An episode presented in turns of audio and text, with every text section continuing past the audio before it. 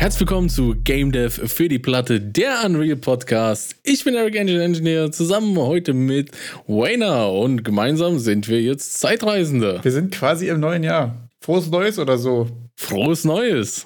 Oha. schon mal, Oha. schon, schon Punktlandung gleichzeitig. vorausschauend. Ja, Zeitreisende, weil das hier ist Folge Nummer zwei vorgekocht. Exakt. Heute gibt es das Plattenmenü à la carte.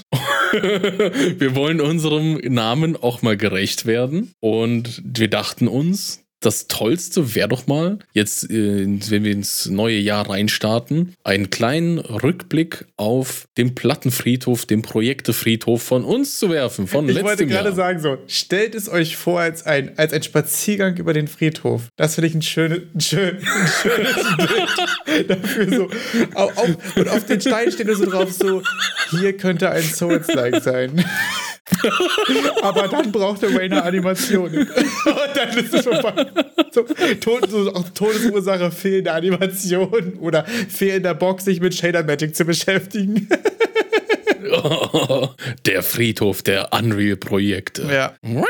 Genau. Und Okay. äh, wir haben den ganzen Kram in verschiedenen Kategorien mitgebracht. Ich hatte es tatsächlich erst chronologisch gemacht und wir haben uns jetzt dann doch äh, darauf geeinigt, das ein bisschen in Kategorien aufzuteilen. Und ähm, jetzt wäre fast meine Frage, mit welcher Kategorie wollen wir denn reinstarten? Mm, Ich würde sagen, die finalisierten Sachen würden wir am Ende besprechen. Man will ja immer so ein bisschen positiv aus der Sache Das ist eine rausgehen. gute Idee. Dann, ich will aber auch nicht direkt mit den Sachen, die jetzt quasi auf der Platte sind, anfangen. Wir können, glaube ich, so gut mit Features reinstarten, oder? Mit Ah Ja, das klingt echt gut. Solche Features, so kleine Sachen, so kleine Projekte, die auch noch nie, nie irgendwie äh, zu Ende fertiggestellt werden ja, ich wollten. finde auch, aus denen kann man manchmal viel lernen. Ich habe auch einige bei, aus denen habe ich nichts gelernt, außer dass ich meine Zeit.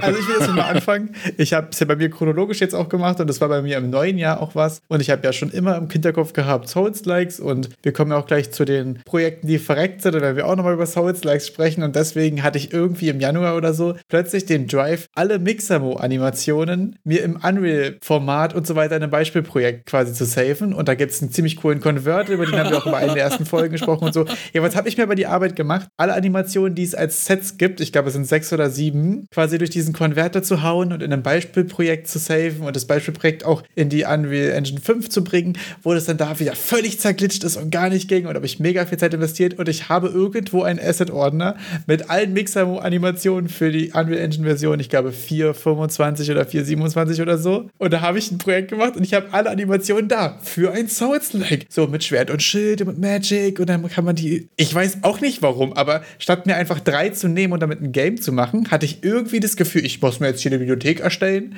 und hau mir jetzt hier alle hin. Und da hat auch ewig gedauert, weil ich mich auch super dumm angestellt habe dabei. Von Animationen auch überhaupt keinen Plan. Und das war so ein richtig schönes Feature-Projekt, was so auch komplett für die Nase war. Also Wayner, das ist jetzt echt spooky. Ich kann sein, dass ich es von dir abgeguckt habe, aber ich habe das auch mal gemacht. Ja, ich glaube, wir haben auch drüber gesprochen, über das Tool zu der Zeit. Ja, das hast du mir dann geschickt, das Tool. Ich hatte das nämlich schon mal gesehen, aber nie, bin nie damit warm geworden und dadurch, dass du so gute Ergebnisse damit hattest, habe ich es mir dann nochmal angesehen. Wow, ich habe auch einen Haufen damit auch schon konvertiert. Also Aber hast du die jemals benutzt? Bist du mir dann einen Schritt voraus? Ja, ich habe sie verwendet. Dann. In einem, in einem äh, äh, Projekt der Platte, über das wir später Aber noch reden es ist schon werden. ein anderes Projekt gekommen. Bei mir ist es wirklich in dem Asset-Projekt verreckt. Ich habe es für nichts benutzt. für gar nichts. Ich habe danach irgendwas Okay. anderes gestartet. Keine Ahnung. Also, Wild, aber Ja. das ist schon die Mixamo-Animationen, die, die, ich finde, man muss auch zu deiner Verteidigung gestehen, dass ich den Browser da nicht so geil finde. Und alles andere wäre mir lieber, nach diesen Animationen zu suchen, als dieser Browser dort. Ich sag mal so, ich fand den nicht cool. Die Animationen da zu suchen, die sind nicht so richtig gut kategorisiert und dann kommt man natürlich direkt auf die Idee, lade ich mir das selber runter, mache ich Orderstruktur, alles viel besser. Ja, das stimmt. Also, ich muss sagen, äh, ich habe mir da auch einfach, ja diese Packs und die sind relativ komfortabel, weil die ganz gut schlüssig sind eigentlich. Da hast du ja so Laufanimationen, Springanimationen, Attack-Verteidigung und so. Ich, weiß- ich glaube, ich habe es einmal für Schwert und Schild und einmal für Magic oder so, glaube ich. Und die sind relativ in sich konsistent und wenn du dir so ein Pack runterlädst, quasi, dann geht das eigentlich schon auch ziemlich komfortabel. Wenn man es dann am Ende hinbekommt und vor allem, wenn man dieses Tool gefunden hat und sich dann nicht erst mit Targeting verfängt und furchtbare Sachen, da kommt nichts mehr raus. Äh, Also zur Verteidigung vom Targeting. Ich glaube, im Unreal 4, im Unreal Engine 4 Retargeting war echt sehr kompliziert und war nicht so gut. Unreal Engine 5 Targeting ist nur noch kompliziert und waren die Ergebnisse ganz okay letztes Okay. Mal, als ich es versucht habe. Interessant. Und ja. Root Motion ging aber halt immer noch nicht so richtig. Hm, okay. Aber dieses Tool, äh, es heißt irgendwas Terribilis oder so, Studio. Genau. Wir, wir werden es euch nochmal raussuchen. Das ist wirklich stark. Also wenn ihr das benutzt, ist es wirklich eigentlich eine Sache von einer halben Stunde oder so. Wenn ihr euch anstellt wie ich, dann sind das irgendwie 10, 15 Stunden für Nase. Und ein Projekt auf dem Friedhof. Ja. Und also da kann ich ja gleich noch weitermachen, was natürlich die nächste logische Schlussfolgerung ist. Wenn du viel zu viel Zeit darin investiert hast, dir ähm, Animationen bereitzustellen, fängst du natürlich trotzdem nicht mit einem Game an tatsächlich, sondern dann habe ich mit Blender angefangen. Und das ist aber ziemlich witzig, weil da, da ich das jetzt ja gerade den anderen Kurs machen, habe ich, äh, ich kann dir auch gleich noch ein paar Screenshots schicken, beziehungsweise ich werde ein paar Screenshots in die, äh, in Discord auch posten, so habe ich so meine ersten Blender-Versuche wiedergefunden und das war wirklich aber ziemlich witzig im, im Rückblick, muss ich sagen. Ähm, ich habe auch noch für später ein, ein, äh, kleine, kleinen Mashup zusammen zu Blender und ein Ding, das ich im Blender durchgezogen habe. Aber ich fange mal mit meinem ersten Feature-Projekt an. Und zwar hatte ich einfach, ich hatte auch irgendein Video zu Blender auch gesehen und da war dieser eine Dude, der gesagt hat, macht Motten überall rein und dann sieht alles gleich viel lebendiger aus. Ah ja, stark. Und dann habe ich versucht, das einfach äh, Motten in Unreal zu machen. Und es hat dann aus, hat auch geklappt. Also ich habe mit den Motten dann halt nie was angefangen. Aber ich habe so ein paar Motten mit Vertex-Animationen gemacht. Habe mir dann irgendwie, habe dann auch, ah, ich habe diese Motten, das habe ich aus irgendwelchen Wikipedia-Bildern, habe ich mir diese Motten geholt. Ah, das war ziemlich cool. Und dann einfach nur, einfach nur eine Plane gemacht und diese Mod auf die Plane und habe dann noch so ein bisschen Geometrie quasi dazu gemacht, damit die, damit wir irgendwelche Vertices haben, an denen wir jetzt die, die bewegen können. Und das Ganze dann im Shader animiert, so dass du dann ein schönes Partikelsystem draus machen kannst und diese ganzen Motten dann schön auf deiner externen Festplatte im Unreal Engine Projektarchiv landen. Das ist aber eigentlich, also ich finde jetzt gerade so, ähm, so Partikelsysteme, die so Ambient-Kram machen und einfach so Stimmung und so, sind eigentlich krass gut wiederverwertbar, oder? Also ich glaube, das ist ein Asset, was man immer noch da hat, was ich jetzt nicht aber als irgendwie verreckt oder auf der Platte oder irgendwas nehmen würde, sondern was eigentlich ein gutes Asset ist, Ja. um es da zu haben, oder? Ja, ich habe ich hab in diesem Projekt auch noch ein anderes Asset, wo ich so eine Art Quest-Marker gemacht habe, äh, dass du so wie so einen Glühwürmchen, Glühwürmchenstreifen hast, dem du Ja. hinterherlaufen kannst, der dann zu irgendeinem Punkt läuft und du kannst da hinterherlaufen. Ah, sowas auch cool, ja. Ja, das war super easy. Ist ein bisschen gesneakt, wie ich das gemacht habe. Kann man ja vielleicht mal irgendwann erwähnen, wie ich es gemacht habe. Es ist echt sauer. Ja, kann ich jetzt sagen. Ich habe einfach nur einen Charakter genommen, habe mir einen Blueprint-Charakter gemacht und halt keinen Skeletal Mesh rein, sondern einfach nur die Capsule und habe dann das Snuff Mesh genommen und einfach das Partikelsystem dran gehangen. Und jetzt, dann kann man dann quasi, ah ja, geh dahin und dann geht der Charakter mit der AI-Component dahin Aber natürlich, und zieht das Ding hinterher. So häufig. Es ist so dumm einfach. Und ich habe mir auch, ich habe gedacht, wow, da habe ich einen Big Brain-Moment gehabt. Ja, das kann ich auch verstehen. Also, dass man da auch stolz ist und sagt, hm, hier Leute, Big Brain. Da muss ich aber auch sagen, ich habe auch aus der anfänglichen Blender-Zeit, äh, die ich da hatte, irgendwie ein paar ähm, verschiedene so simple geometrische Formen für Partikeleffekte gemacht und habe da unter anderem auch so ein kleines Partikelsystem für Feuer gemacht, so ein Stylized-Ding nach so einem Guide. Das war so das erste Mal, dass ich Partikelsysteme in Niagara und so angefasst habe. Und dieses Partikelsystem, definitiv cooles Feature-Projekt, sich Partikelsysteme zu machen und ordentlich abzuspeichern, Leute. Wenn die in irgendeinem anderen Projekt auf der Platte gammeln, findet ihr sie nicht wieder. Wenn ihr sie exportiert, Big Brain Move, einfach Rechtsklick, Asset Actions Migrate in euer Asset-Projekt rein, könnt ihr die wiederverwenden. Weil, doch, das, das freut mich im Nachhinein so sehr. Dieses Feuer, das erste Partikelsystem, was ich gemacht habe, ist die Grundlage für alle Partikelsysteme von allen Projektieren in Gridpunk Survivors. Ah, ist das auf den Screenshots, die du mir gerade zuteil hast kommen lassen? Das war der Template dafür, genau, ja. Ah, da sehe ich ja schon ein paar coole Bäume und ein paar, paar Pix, paar Toon-Shader-Waffen. Ich nenne es mal so. Genau. Und da habe ich auch das, das Feuer quasi das erste Partikelsystem, was ich gemacht habe. Und das habe ich für auch schamlos verwendet für alle Projektile, die ich in Gridpunk Survivors gemacht habe. War das wirklich einfach dreimal duplicated oder nur die verschiedenen, äh, äh, die, die Meshes ausgewechselt und die Farben ein bisschen angepasst und so. Ja, da du jetzt schon zwei genannt hast, gehe ich mal direkt zur Tat und, und äh, hau den zweiten raus. Ich habe, äh, kannst du dich noch erinnern, es gab dieses Jahr irgendwann dieses Horse-Kit oder so, dieses Pferdekit. Oh ja, stimmt, ich erinnere mich. Und da, Damit hast fand, du was gemacht? Da habe ich, da habe ich ja, ich fand das ja so blöd. Ich habe das aufgemacht und ich fand das richtig. Also es war grottig, dass diese ganze Reitmechanik im Level Blueprint umgesetzt war. Ah, stimmt, ja. Also es war wirklich alles im Level Blueprint und das hat mich so geärgert, dass das so ein Schrott ist. Das war wirklich nutzlos von der Funktionalität her. Okay. Aber es gab halt Animationen, Sitzanimationen und einen Sattel. Und dann habe ich mir noch äh, Unreal Marketplace, da gibt es irgendwie so ein, so ein Asset mit, mit so vier Tieren oder so, ein Drache, ein Wolf und so ein Kram. Und, und dann habe ich quasi alles, was man reiten kann, hab's reingehauen und hab dann, hab dann ein bisschen den Sattel angepasst von der Größe auf die verschiedenen Sachen. Man kann auch mit dem Drachen sogar durch die Gegend fliegen. Man kann den Drachen reiten und damit rumfliegen. Mega funny. Hast du Footage davon? Ich äh, werde Footage davon recorden. Das ist in meinem Unreal-Projektarchiv. Mega stark. Da, da konntest du mit ja. Ich habe dann, ich habe mich richtig ausgetobt mit den Animationen und mit allem. Also da kannst du so einen so einen Wolf reiten. Du kannst die Pferde, die da drin sind, jetzt auch mal ohne den Level Blueprint reiten. Äh, dann der Drache und da war noch irgendwie dieses Greif. Ich glaube, da war so dieses dieses Viech, was so halb Vogel, halb Löwe oder ich weiß nicht, was wie das Ding heißt. Ist es ein, ein Greif? Hippogreif heißen die. Ja. Ein Greif ist ja ein Vogel, ein Hippogreif. Das sind diese, ja, keine Ahnung. Ich werde das, diese Unreal, dieses Unreal Asset ist for free. Das ist in der Permanently Free Bibliothek drin. Ich werde ein bisschen Footage davon recorden und dann könnt ihr euch mal ansehen, wie man mit dem Drachen fliegen kann. Ich war dann doch, ich habe mich dann doch ein bisschen auf den Drachen fokussiert, besonders mit Start und Landung. Also der kann auf dem Boden laufen und dann könnt ihr hochspringen und dann fliegt er und dann fällt er so ein bisschen und dann könnt ihr im Flug mit der Leertaste immer weiter hoch. Mega funny. Also da habe ich schon, da habe ich glaube ich eine Woche reingesteckt. Aber cooles Projekt eigentlich, ja. Ja. Ich finde aber auch,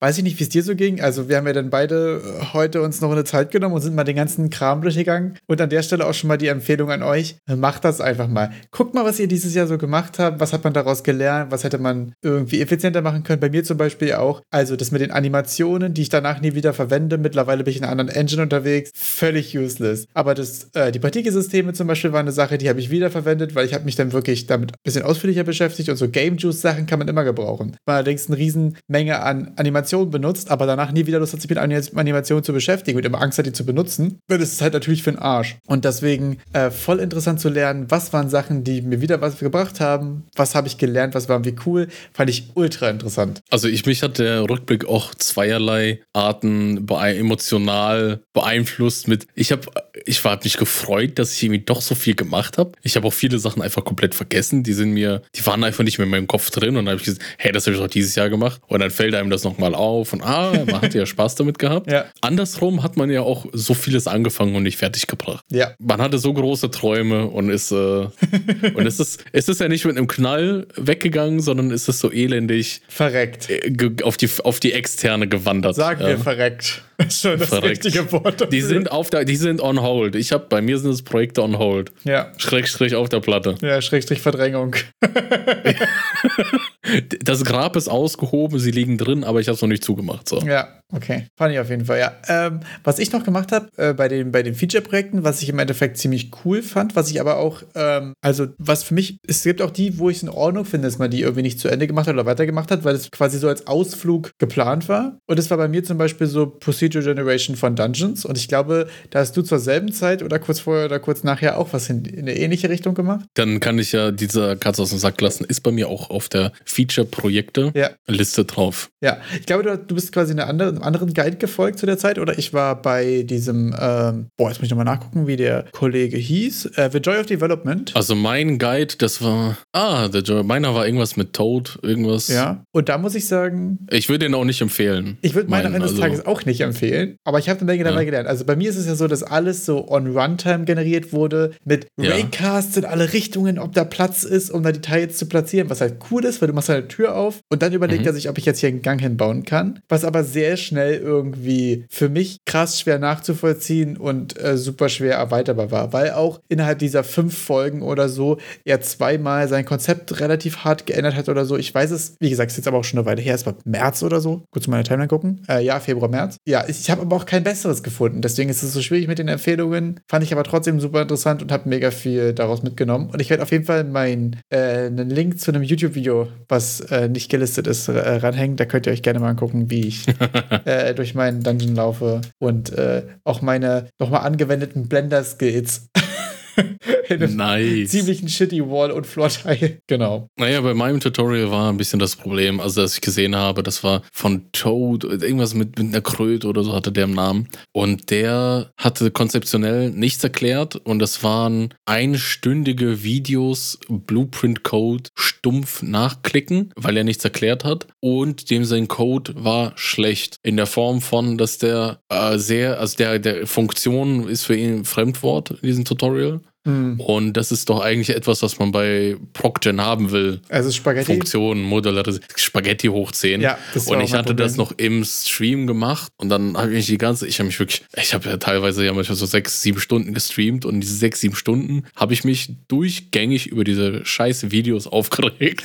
und sie dann trotzdem weitergeguckt. Ja. Und ich bin dann auch so weit hingegangen, dass ich dann, ja, ich hatte die, ich hatte glaube ich drei Tutorials davon gesehen und habe dann alles konzeptionell verstanden, was dieser Gedankengang war und habe das nochmal für mich selber komplett anders aufgezogen. Und dann kam es, ich weiß nicht, was du das, kamst du das um die Ecke mit dem äh, Mazes for Ja. Programmer Buch oder so? Ja. Und dann habe ich auf Basis dessen, was ich mir ausgedacht habe, an, an Systematik, habe ich nochmal ein paar Algorithmen aus diesem äh, Mazes for Programmer Buch umgesetzt und das Ganze so mit, mit Dropdown-Menüs und dann kannst du verschiedene Sachen auswählen, kriegst auch ziemlich Sachen angezeigt. Also ich habe sogar in meinem, in meinem Dungeon kannst du sogar Fußball spielen. Funny, ja.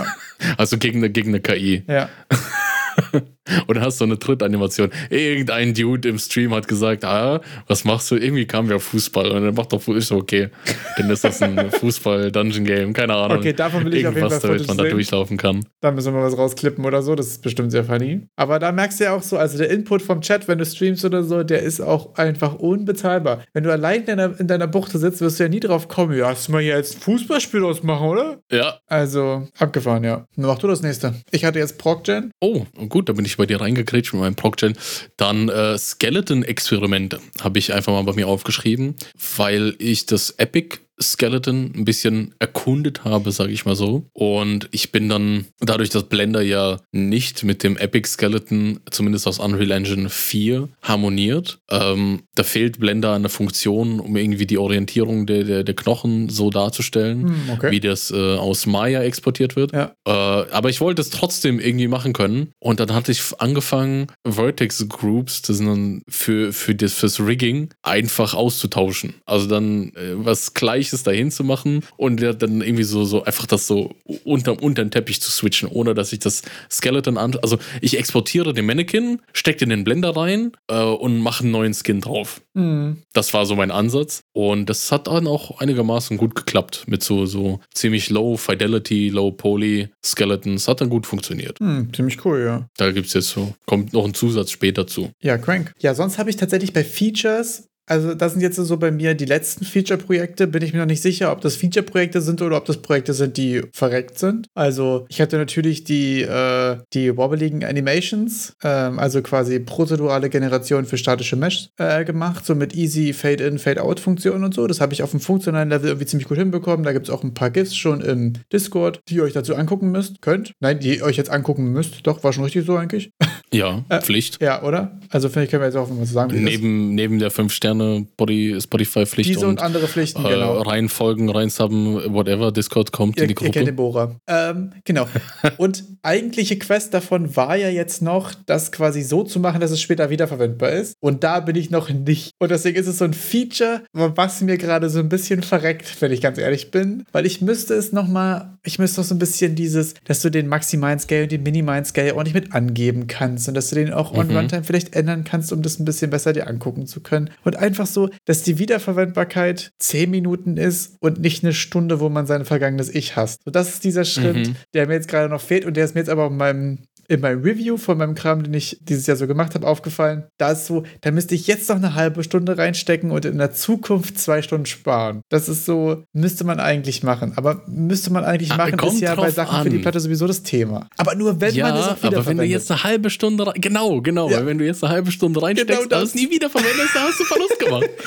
genau. Aber ich muss sagen, ähm, eigentlich ist ja dieses auch ein statisches Mesh eine, eine, eine Laufanimation zu geben, ähm, will ich ja gerade als Prototyping-Asset quasi eigentlich haben. Einfach um so ein Prototype, wo du sonst mit Würfeln rumläufst, so ein kleines bisschen schöner zu machen, damit es teilbarer ist und du dir Feedback holen kannst und so. Darum geht es mir ja bei dem Ganzen eigentlich nur. Ein bisschen mehr Boink, Boink, Jump, Jump. Genau, einfach ein bisschen mehr Juice zum Prototypen. So, dafür war das ja nur da. Und dafür müsste ich das eigentlich wirklich noch easy wiederverwendbar machen. Und ich schreibe es mir auch als als äh, ich nehme es mir vor, fürs nächste Jahr wirklich auf, so das noch in ordentlich einmal zu machen. Hast du noch ein Feature-Projekt? Dann folge ich einfach mal. Ich habe noch ein paar Sachen, die können wir aber relativ schnell abhandeln. Animationen mit so Zielpunkten, äh, dass du, wenn du zum Beispiel zuschlägst, äh, dass du deinen Schlag beginnst und dann, während du schlägst, nach vorne rutschst zum, ah. also dann an so einen Sockelpunkt dran Ja. gehst. Das hatte ich im Rahmen, da habe ich angefangen, das war so die Zeit, wo ich mich mit der Movement Component ganz stark auseinandergesetzt habe, wo ich dann auch angefangen habe, so eine eigene Movement Component, Blueprint zu schreiben, in der ich dann Cool. dieses Animationsding umgesetzt habe. Okay, stark. Äh, Das hat dann funktioniert. Die Movement Component hatte aber andere Probleme gehabt, Hm. die eher das Movement betrafen, abseits der Animation. Da war halt geil. Da konntest du dann über solche Animation Curves konntest du tweaken, wie schnell das quasi an sein Socket rutscht und so. Das hatte ich nämlich zum ersten Mal gesehen in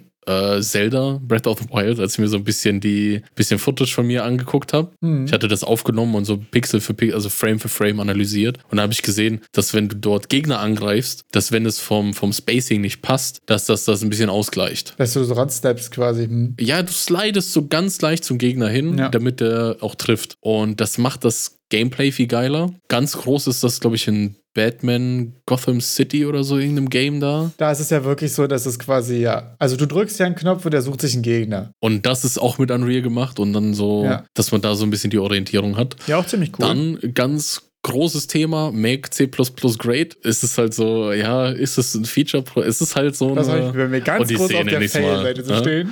Sag ich dir, wie es ist. Ja, äh, es ist halt in the way, ne? Ja. On the way. Und ein Feature, das habe ich auch sogar mit Blender gemacht. Äh, das ist so ein bisschen ein Game Asset Workflow von Konzept in Blender dann umgesetzt, gesculptet, Retopo, Texture, Handpainting bis zur Engine rein, einmal durchgezogen. Das wäre so Das ein, hattest auch du ein mir Feature. geschickt, das fand ich krass. Damit, also das ist mein Maßstab dafür, dass ich denke, dass du krass im Blender bist, weil das so geil aussah, was du mir da geschickt hattest. Da können wir auch noch ein bisschen, also ich habe ich hab dafür schon mal so ein kleines Ding vorbereitet, das werden wir auch äh, zeitig zu dieser Folge im, im Discord teilen. Ja. Aber ich könnte noch ein bisschen äh, in-Engine Clips aufnehmen, wie, wie das dann verwendet ist. Weil ich habe dann dazu ganz blöd so eine Anima- so ganz einfache Animation gemacht, wo der dann mit dem Schwert auf der Schulter rumläuft. So. Ja, mega geil. Also was ihr seht, ist so ein, ist so ein Schwert, das so halb Stück Stahl, halb äh, Bandage ist. Ja. Ihr werdet die Fotos sehen und dann, dann wisst ihr Bescheid. Ja, fand ich auch einfach einen ziemlich coolen Artstyle, ehrlich gesagt. Es hatte ja so ein bisschen, ein bisschen Monster Hunter, ein bisschen Darkest Dungeon Vibe für mich irgendwie, äh, gerade auch in dem, in dem Concept Art schon das erste Mal, fand ich irgendwie ziemlich stark. Ich habe mich da auch wirklich schamlos sehr stark inspirieren lassen von, äh, er hat schon mal genannt, den Vati Video, Vati Vidya. Der hatte so ein Imagine Bloodborne 2 Contest. Achso, ja. Und da gab es diese Waffe,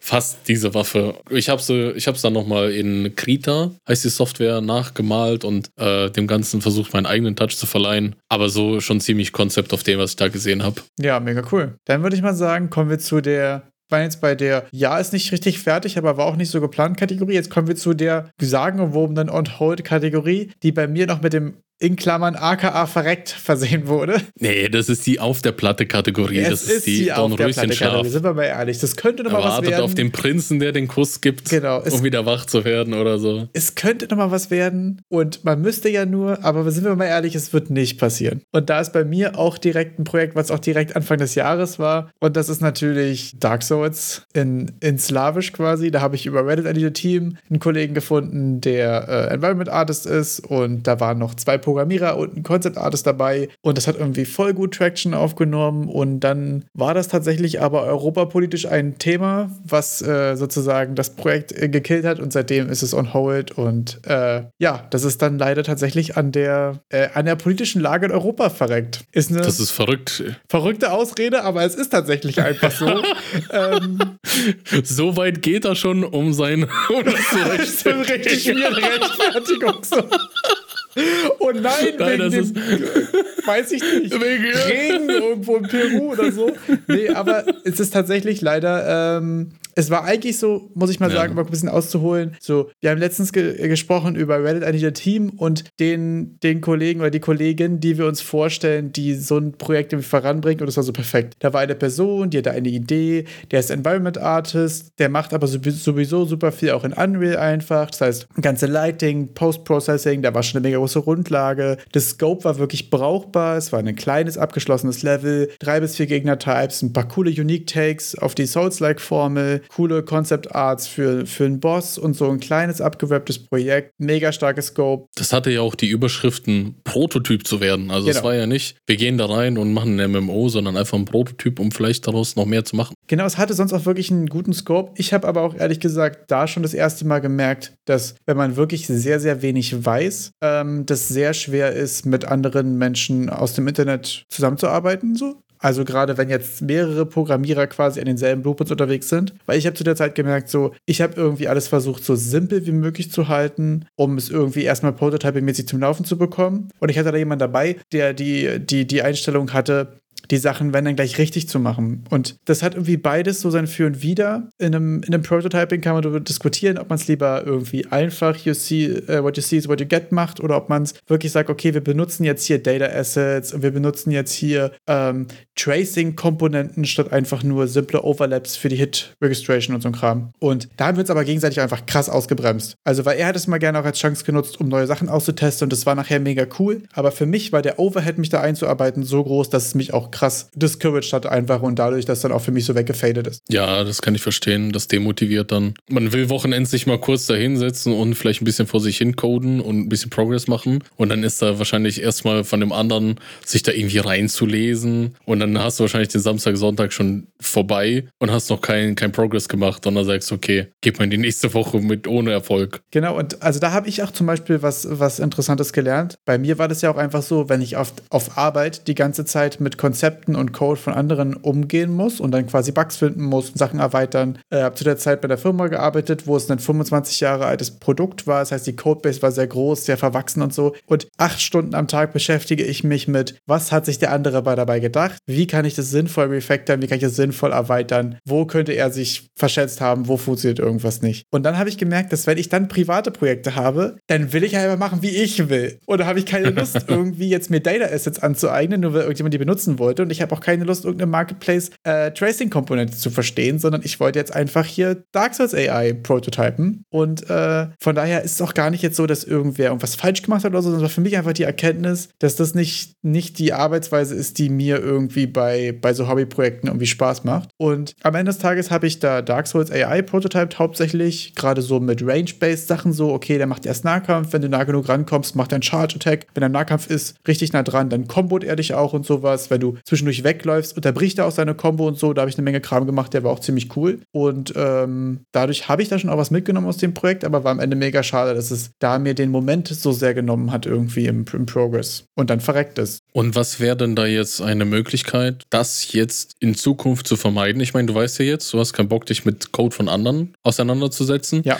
Wie, wie könntest du jetzt Projekte für dich strukturieren, dass du gar nicht in dieses Problem kommst? Also ich hatte aus dem Projekt zwei große Erkenntnisse und die erste ist, dass wenn du, ähm, wenn du mit anderen Programmierern zusammenarbeiten willst, eben weil das Projekt so groß ist vom Scope, dass du nicht der einzige Coder sein willst, dass man dann einfach ganz klar sagt, wir definieren vorher Schnittstellen und dann mache ich Combat, du machst, ähm, du machst jetzt zum Beispiel Inventar oder Character Stats oder Level-Up-Systeme oder so, dass man die Sachen noch ein bisschen besser voneinander trennt. In dem Fall war auch einfach das Problem, dass Combat-System und Enemy AI auch einfach sehr nah miteinander zusammengehangen haben, gerade wenn man jetzt erstmal so Fail-Fast Prototype-Code schreibt. Natürlich könnte man beide Sachen auch so abstrahieren, dass es nur Schnittstellen gibt und so, aber das ist ja doch in einem, in einem schnellen Prototyping-Konzept super schwer auseinanderzuhalten. Und für mich persönlich war die Erkenntnis, solange wie ich noch nicht super safe und stabil in Unreal unterwegs bin, einfach mindestens coding-technisch, wenn nicht sogar im gesamten Projekt einfach allein unterwegs zu sein, ehrlich gesagt. Weil das für mich einfach viele Sachen einfacher gemacht hat, weniger Druck auch gemacht hat und einfach in dem Hobby-Kontext für mich besser funktioniert. Dann äh, gehe ich mal weiter mit meinem großen On-Hold Platte, äh, On-Hold-Projekt auf der Platte, das äh, zumindest viel Zeit verschlungen hat und ich auch äh, ziemlich viel gelernt habe. Und zwar war das der große Breath of the Wild Clone, wo ich, äh, da habe ich ein Klettersystem eingebaut. Explosion statt Animation. Explosion statt Animationen. den Gleiter, der war drin. Also ich habe mich da wirklich sehr viel mit Animationen beschäftigt, mit wie kriege ich das hin, dass der Charakter jetzt an der Wand quasi klebt beim Klettern, äh, animiert, das ganze Klettern animiert. Da ist dann auch mitunter diese, diese Stahl, dieses Stahlschwert auch mit reingewandert. Da habe ich pff, ja sehr, sehr viel einfach Zeit verbracht. Auch äh, das war dann das erste Projekt, das für mich alleine schon so kompliziert wurde mit der Zeit, dass ich dann auch komplett den Überblick verloren habe.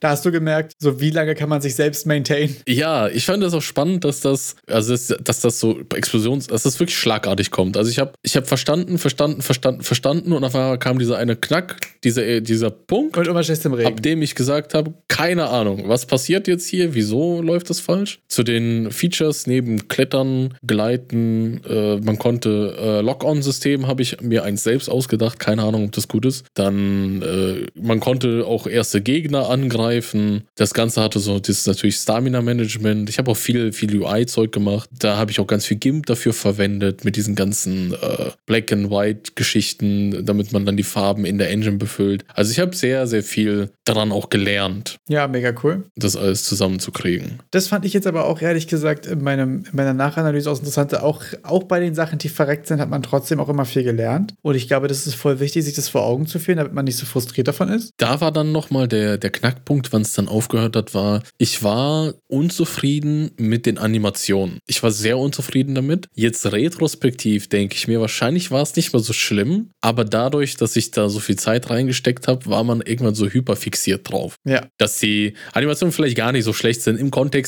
Ich habe mir das jetzt bei Breath of the Wild, ich habe mir das bei Genshin Impact angeschaut, die Kletteranimationen, die sind teilweise echt scheiße. Die Hände hängen in der Luft, das bockt keine Sau. Und das fällt einem aber nicht auf. Das fällt einem nicht auf, wenn du es programmierst. Dann denkst du, wieso ist die Hand nicht an der Wand?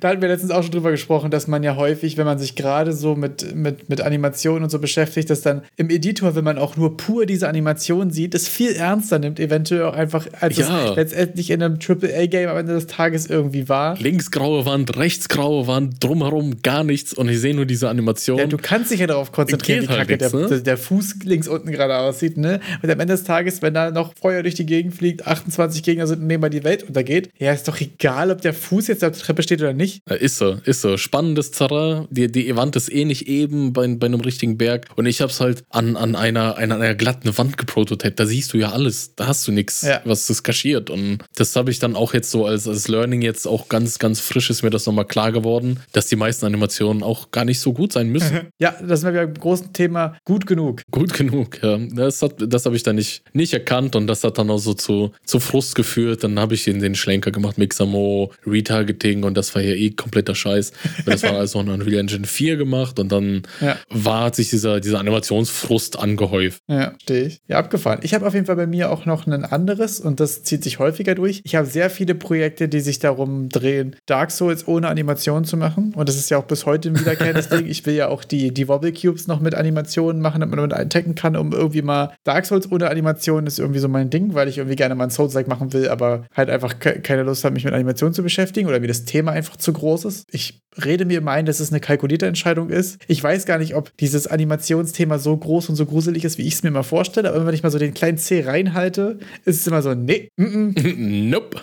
Und äh, ich schicke dir auch mal einen Link, da habe ich mal so einen anderen, das war, ich glaube, so ziemlich der letzte verreckte Unreal-Try, bevor ich Good Punk Survivors gemacht habe, äh, habe ich quasi so ein, äh, auch natürlich auch mit 20 Timelines und viel zu verkopft, äh, einfach so eine kleine, so eine kleine Waffe gemacht, die äh, quasi so prozedural um dich rumfliegt. Also wirklich einfach ein physisches Mhm. Stück Component, was um dich rumfliegt. So ist auch nichts weiter geworden. Zur Beschreibung der Szenerie, das ist ein Skelettkopf, der über den Boden schwebt und in, in, in einem Kreis um diesen Kopf anscheinend bei der Attacke Ja. bewegt sich eine, eine Axt im Halbkreis um diesen Ja. Skelettkopf herum. Und danach wollte ich das machen, dass die Axt so diagonal fliegt. Und das habe ich mit den Koordinaten nicht hinbekommen und habe ich es gelassen. da weiß ich noch, da hatte ich einen ganz schlimmen Nachmittag. Und dann habe ich, ich glaube, das ist so weit gegangen, dass ich dieses Projekt schon direkt in den Archivordner geschoben habe. Es war nicht mal mehr in dem aktiv, weil ich keinen Bock mehr, weil ich mir dachte, wenn ich das nicht hinbekomme in zwei Stunden, dann brauche ich nicht versuchen, ein Game damit zu machen, wo ich Animationen ja. auf diese Art und Weise. Und dann war ich so, nee, nope. Und dann war irgendwie auch gerade Gridpunk so was ein Thema und so. Und dann war ich so, nee, ich mache irgendwas mit Projektilen. Fuck Melee Combat. Dann ist bei mir noch ein Punkt auf meiner On-Hold-Liste. Ich habe mal angefangen, so einen Animal Crossing-Verschnitt zu machen. So ein bisschen, ich, ich, liebe ja solche Games. Ey, das ist so witzig, dadurch, dass du ja auch so viel gestreamt hast die erste Hälfte des Jahres. Ja, erinnere ich mich an die ja meisten Sachen, dass ich da ne? mal dabei war und was gesehen habe davon. Da habe ich äh, quasi, ja, ich habe den, ich habe diesen, diesen runde Welt-Shader zum Beispiel gemacht. Da habe ich dann zum ersten Mal so einigermaßen verstanden, was mit diesem Shading passiert. Und ähm, dann habe ich da auch so angefangen, so eine Angelmechanik umzusetzen. Einfach um zu angeln. Ich liebe das in diesen ganzen Farming-Games. Ich liebe Angeln. Ich habe es auch im echten Leben probiert. Scheiße langweilig, aber in Games, I love it. also angeln, wenn du mit mir in Real Life angeln gehst, ich betrink mich dabei bis zum geht nicht mehr und penne dann irgendwann besoffen im Stuhl ein. Aber in den Spielen, dieses Timing, es ist so simpel, aber es ist so befriedigend immer. und ja. Angeln gibt auch immer das meiste Geld in den Games. Deshalb habe ich damit angefangen, das nachzubauen. Äh, das war dann schon mit Unreal Engine 5 und ich weiß noch ganz groß, das klingt jetzt ein bisschen blöd, aber ich glaube, mich hat das hart demotiviert, dass die Cable Component in 5.0 broken war und ich deshalb keine Angelschnur hingekriegt habe. Oh, da kann ich mich dran erinnern. Das war ein Struggle auf jeden Fall. Das war sonst, ich habe so viele Sachen probiert, eine Angelschnur zu machen und es hat nicht geklappt und irgendwie, ja, weiß ich nicht. Man hat sich dann, ich glaube, das Problem war dann, dass ich mich so darauf konzentriert habe, habe ich dann irgendwann den, den Weg zurück verloren. Ja. Dass ich dann, man geht ja immer weiter, immer weiter, immer weiter und dann ist man irgendwann so, ja, jetzt habe ich zwei Wochen in irgendwelche UI-Malgeschichten investiert, um irgendwelche Linien vielleicht zu malen und dann hat man auch gar keinen Bock, wieder zurückzukommen. Das ist Momentum einfach weg. Ja, das kenne ich. Und dann äh, fadet das so raus aus dem. Ja, das ist für mich auch wirklich auch ein häufiger Grund dafür, wenn, wenn Projekte irgendwie auf der Platte verrecken, wenn man sich an irgendwas die Zähne ausbeißt und dann irgendwann gar nicht mehr weiß, warum man das eigentlich machen wollte. So ja, ne? Und dann hat man so, und dann ist es einem irgendwann auch egal. So, dann ist es so ein, naja, dann halt nicht. Und äh, das ist dann häufig für mich auch das Todesurteil für, für das Projekt. Ja. Ist denn bei dir noch mehr auf der Platte? Mein letztes quasi on hold und ich glaube, das ist das Einzige, was ich guten Gewissens on hold beziehungsweise eigentlich noch aktiv in Arbeit callen kann, ist die Chemistry Engine, die ich in, in Unity gerade gebaut habe. Die habe ich ja in, in dem ersten Prototype äh, quasi einfach mit einem State Enum und äh, mit Elementen und quasi eine, einfach nur Switch Cases quasi. Also ich glaube, das ist so coding-technisch, sage ich jetzt mal, der rudimentärste Weg, erstmal eine State Machine zum Laufen zu bekommen äh, und diese Chemistry Engine in, in, der Basis einmal abgebildet. Genau, darüber wollte ich jetzt auf jeden Fall noch iterieren, aber da habe ich jetzt auch zwei Wochen nichts dran gemacht, einfach aus Zeitgründen, ehrlich gesagt. Äh, das heißt, es könnte damit nächstes Jahr weitergehen. Es könnte natürlich auch sein, dass das Ding ab Januar quasi offiziell auf der Platte liegen geblieben ist. Das kann ich ehrlich gesagt noch nicht einschätzen. Also, das ist noch zu frisch, um zu sagen, ob es on hold oder, oder auf der Platte ist. Und bei dir? Äh, ich habe noch ein paar, ein paar habe ich noch. Also bei mir ist die Platte vielleicht ein bisschen größer. äh, eines, eines davon, glaube ich, habe ich hier im Podcast noch gar nicht drüber gesprochen. Das hebe ich mir fürs Ende auf. Jetzt kommen ein paar Sachen, von denen okay, ihr schon mal was gespannt. gehört habt, falls ihr den Podcast äh, verfolgt. Also, äh, Dark Souls Unmastered, ah, äh, Unmastered. Ja. Da haben wir das schon war, besprochen das war Podcast der, mit Traktorsteuerung. Äh, Traktorsteu äh, die Traktorsteuerung und, und äh, vorgerenderte Backgrounds. Ja. Wie ich das mit Perspektiv, Perspektiv-Matching da versucht habe, dann alles hinzukriegen und dann einfach unsichtbare Geometrie verwendet habe, um dann rumzulaufen. Ja. Das ist äh, auf der Platte, also ich würde sagen, das ist offiziell verreckt, da werde ich nichts mehr machen. da bin ich mal so ehrlich zu mir selber. Dann der, der Resident Evil Village, Projekt Village Verschnitt, wo ich eigentlich schon eine ziemlich, da, da finde ich eigentlich ganz cool, dass ich da eine Story habe und so, das soll, das soll so ein linearer Story-Shooter werden. Ja. Also da ist kein, kein Open World, kein gar nichts, eher so cinematisch und echt einfach nur shooten, also schießen, was dir vor die Flinte kommt. Ja. Da habe ich eine Story zu und das, das krebst halt vor sich hin. Da komme ich immer mal wieder zurück. Sagen, das hätten wir doch bei da erst war, vor ein paar Wochen nochmal aufgewärmt, oder? Da haben wir es aufgewärmt und da habe ich dann äh, nochmal die Story verfeinert und überhaupt mal äh, konservierfähig äh, über, irgendwo abgelegt. Weil ja. da ist mir aufgefallen, dass ich äh, zu zum ersten Moment, als ich erst angefangen hatte, hatte ich viel im Kopf, ist mir aber alles entfallen und ich konnte es so einigermaßen rekonstruieren und dann habe ich das jetzt alles verewigt. Also, wenn ihr fangt das Zeug, anfangt das Zeug einzumotten, dann macht das mal richtig. Das war so mein Learning. Ja, habe ich mir auch als, als Key Takeaway schon aufgeschrieben und können wir schon mal vorspoilern. Benutzt Git für Code-Sachen und für alles andere benutzt Asset-Projekte, wo ihr die, den Kram reinknallt. Am besten beides. Packt alles in ein Asset-Projekt und verwaltet das bei Git. Hier, Big Brain Move, Leute. Big Brain Move. Gratis Wisdom, gönnt euch. Der Service-Podcast hat wieder zugeschlagen. Richtig. Hot Take von mir. Macht das so.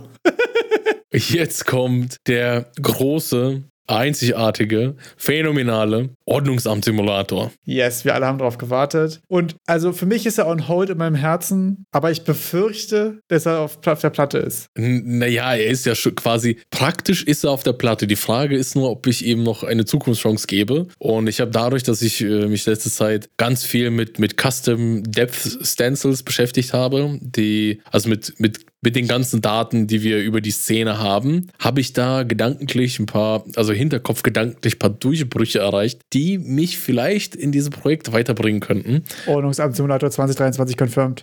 confirmed. Leak, leak. Wishes of Steam.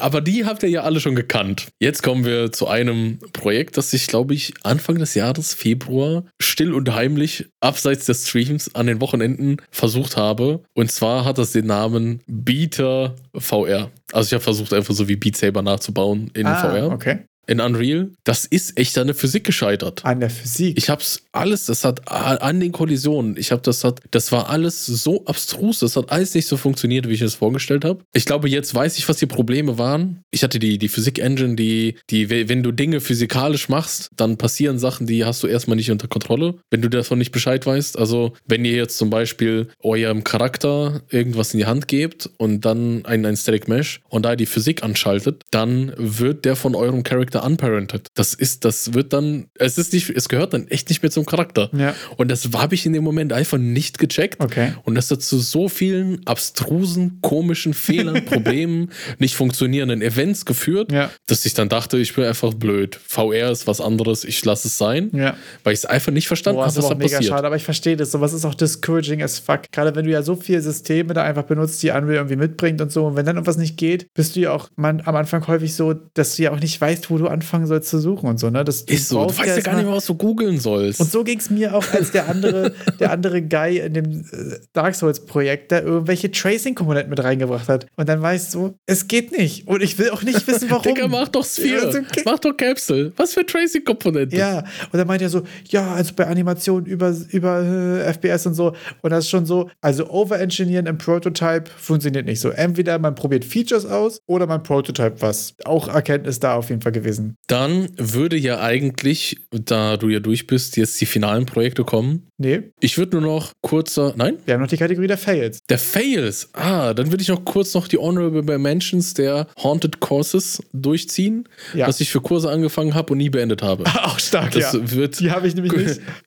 Das äh, RTS-Tutorial, das haben wir hier vor vorgestellt im Podcast. Ah, ja, stimmt. Äh, habe ich angefangen, zwei Stunden, nie wieder weitergemacht.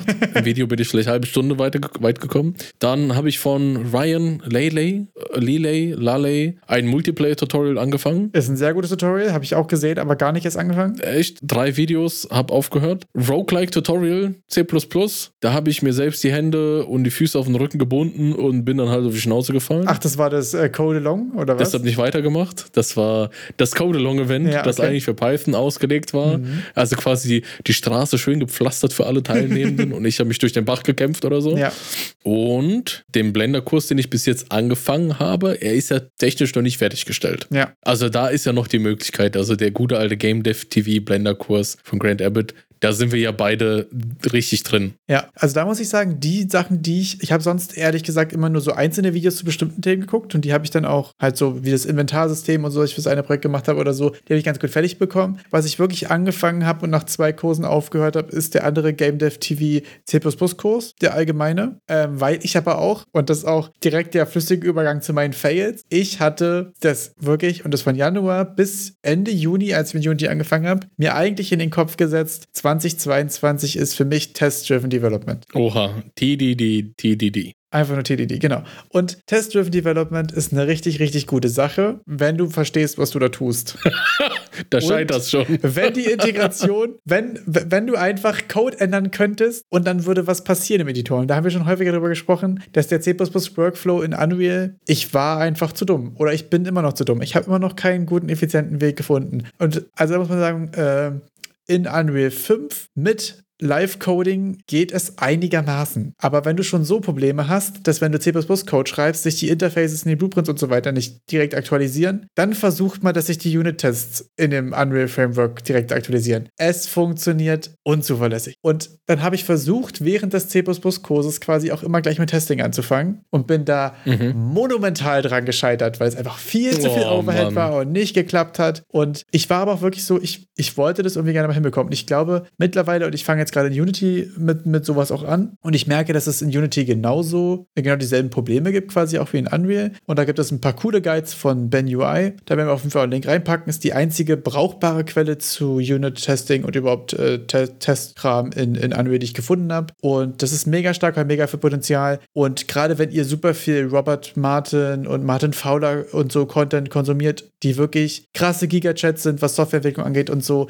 Aber wenn ihr gerade eine Engine lernt, lernt sie nicht direkt mit TDD. Lernt erst die Engine, macht dann Tests und macht dann Test-Driven Development. Und ja, das sind drei Schritte. Wirklich erst im Nachhinein Tests machen, funktionieren, gucken, wie Tests überhaupt funktionieren, so ein Kram. Und dann kann man mit Test-Driven Development, glaube ich, anfangen. Also ich habe es mir vor über einem Jahr vorgenommen und ich glaube, jetzt kann ich damit anfangen, in meinem Progress das auch zu machen. Und da bin ich massiv dran gescheitert. Ich habe auf, auf meiner Platte auch TDD Dark Souls gefunden, TDD Turn-Based gefunden und ich glaube auch noch TDD Top-Down-Shooter. Okay. Und die sind alle nicht über, über Bewegung hinausgelaufen. Ich habe auch ein TDD-Template. Das funktioniert. Da hast du einen Third-Person-Character, der läuft, ja. springt, zur Seite läuft und der irgendwo runterfällt oder irgendwas. Und das ist richtig mit Unit-Tests und auch mit Integration-Tests, also mit Sachen, die dann wirklich in Playtime Editor ablaufen. Die kannst du starten, alle Tests werden grün. Das ist wunderschön. Aber das hat so unendlich viel Zeit Zeit gekostet und war sowas von unnötig und hat mich überhaupt nicht vorangebracht. Also doch, ich habe ultra viel gelernt, aber ich habe nichts über Spiele machen gelernt so. Also für, für, für meinen Programmierprogress war es irgendwie gut,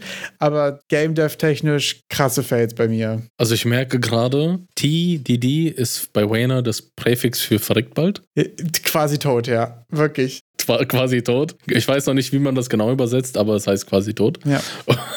Und da ist es, bei meinem Fail war halt der Epic Mega Jam irgendwie voll der Fail. Ist es so für mich? Ich fand, das war für mich persönlich einfach der Mega Fail, weil ich ja viel vorgenommen habe und halt gar nichts geliefert habe. Ja. Auch, auch in der, in der, in der Umfang des Scheiterns. Dass ich halt auch wirklich echt da zwei Stunden dann versucht habe. Ich hatte ja zwischendrin nochmal diese kleine Motivationsspritze ja. im Podcast. Und dann wurde am Ende trotzdem nichts raus. aber da hast du ja auch sowieso später angefangen und dann musst du einen halben Tag gemacht oder so, ne? Das ja, war so ja, nicht genau. So richtig aber versucht das war dann, auch. Äh, ja, aber ich hatte vorher es schon mir vorgenommen. Dass, ja. Ich glaube, da, da, da, kommt, da kam es nicht so wirklich raus, mit welchem Enthusiasmus ich diesem Mega Jam entgegengeschaut habe. Ja. Das ist vielleicht nochmal zu, zu betonen. Als äh, Epic Fanboy ja. wollte ich da mal mitmachen und hab's echt nicht geschafft. Oh, ich bin so, Epic Mega Jam habe ich auch jedes Jahr irgendwie vor und habe ich bis jetzt auch noch nicht geschafft, irgendwie was, was abzuliefern, geschweige denn was Brauchbares. Hast du sonst noch große Fails eigentlich? Mm, allgemein ist mir aufgefallen, dass bei diesen YouTube-Tutorials, wieso ich da eine ziemlich lange Kursliste habe, die ich mal anfange und die, die sich dann so verrennt. Ich habe mir da auch mal Gedanken drüber gemacht, weil das ist so ein großes Learning, das ich daraus ziehe, wie ich mit Kursen in Zukunft umgehe mhm. und wie ich das jetzt mittlerweile auch angefangen habe, ist bei YouTube immer zu schauen, ob der Kurs auch fertiggestellt ist. Ja, wichtiger Punkt. Und was die Comments sind in der Mitte, weil ganz viele, also das ist jetzt vielleicht der, der Plattform einfach geschuldet, dass die anfangen, Kurse zu machen und oft einfach in der Mitte aufhören, weil die Views gehen pro Teil, gehen die runter. Pro Part ja. werden es immer weniger Views in diesen Kursen. Und irgendwann hat der Creator auch kein Interesse mehr dran, den vorzuführen für die zehn Leute, die da Bock haben, sich das alles durchzuziehen. Ja. Qualität ist dann fragwürdig, weil alte Videos werden nicht revidiert. Der wird dann der Quatsch in einer neuen Folge einfach wieder repariert. Na, oder der ist dann schon repariert. Das ist mein größtes Problem. Oder der ist dann schon, das ist okay, zwischen, okay. Zwischen den Folgen, was am Code gemacht wurde, also.